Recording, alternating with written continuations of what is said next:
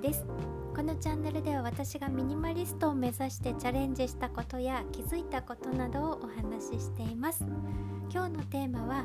カラーボックスを使わない生活ができないかなと考えてみたそんなお話です、えー、明日から4月で、えー、私あの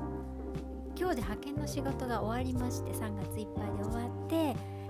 在宅用のパソコンを撤去したのであの急に思い立ってですね夜あの7時頃からですね部屋の模様替えをしてみました。でパソコンのモニターと本体を置くために物置にしまっておいたカラーボックスを組み立てて置いてたんですけど、まあ、それをねモニター台代わりにしてたんですけれどもそれがいらなくなったのでよしまずはこれをばらそうということで、えー、片付けたんですね。ばらしたんですね。で、えー、そのばらしていて気がついたんですけど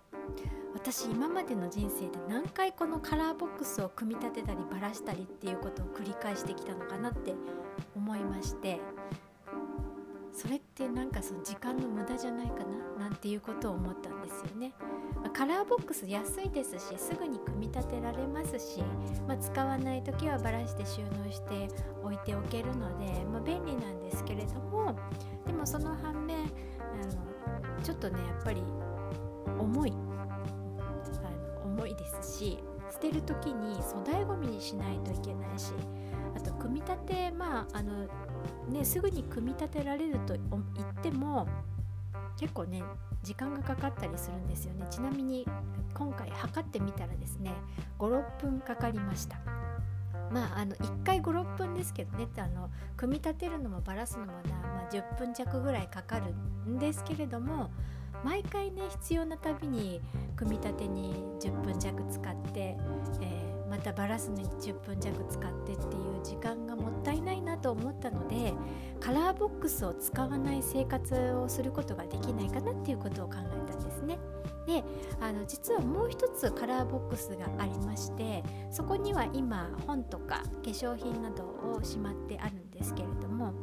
カラーボックスオープンになってるのであのそういったものが取り出しやすくて便利なんだなと思って使ってはいるんですけれどこれを、まあ、物を減らしたりあとは収納方法を変えれば今この使ってるもう一つのカラーボックスがなくても生活していけるんじゃないかなというふうに思ったのでちょっとですねあの頑張って物を減らしたり収納方法を変えたりするっていうことをやってみようかなとこれからあのやってみようかなというふうに考えてます。あの私すごいあの悪い癖が一つありまして、えー、そういうあのオープン棚とかカラーボックスのねこうあの隙間がちょっとあるとついついその隙間にねあのここでいいやって思って物をね詰め込んでしまうっていうそんな癖があるんですよね。あのリモコンをどうしようかなと思ってその辺の隙間に入れてみたりとかですね、えー、してしまうんですよねなのでそういう悪い癖もあるので、ね、あの物をあの簡単に手軽に置けるっていう状態にしておくと、まあ、そういう悪い癖が出ちゃうのでそういうことにならないように、えー、物を減らすそして収納方法を変えるっていうことをやってみたいなと思います。まだまだですねミニマリストになりきれない本当にゆるゆるな、えー、ミニマリストなのでこれの4月からもですねあの物を減らしたり収納方法をいろいろ考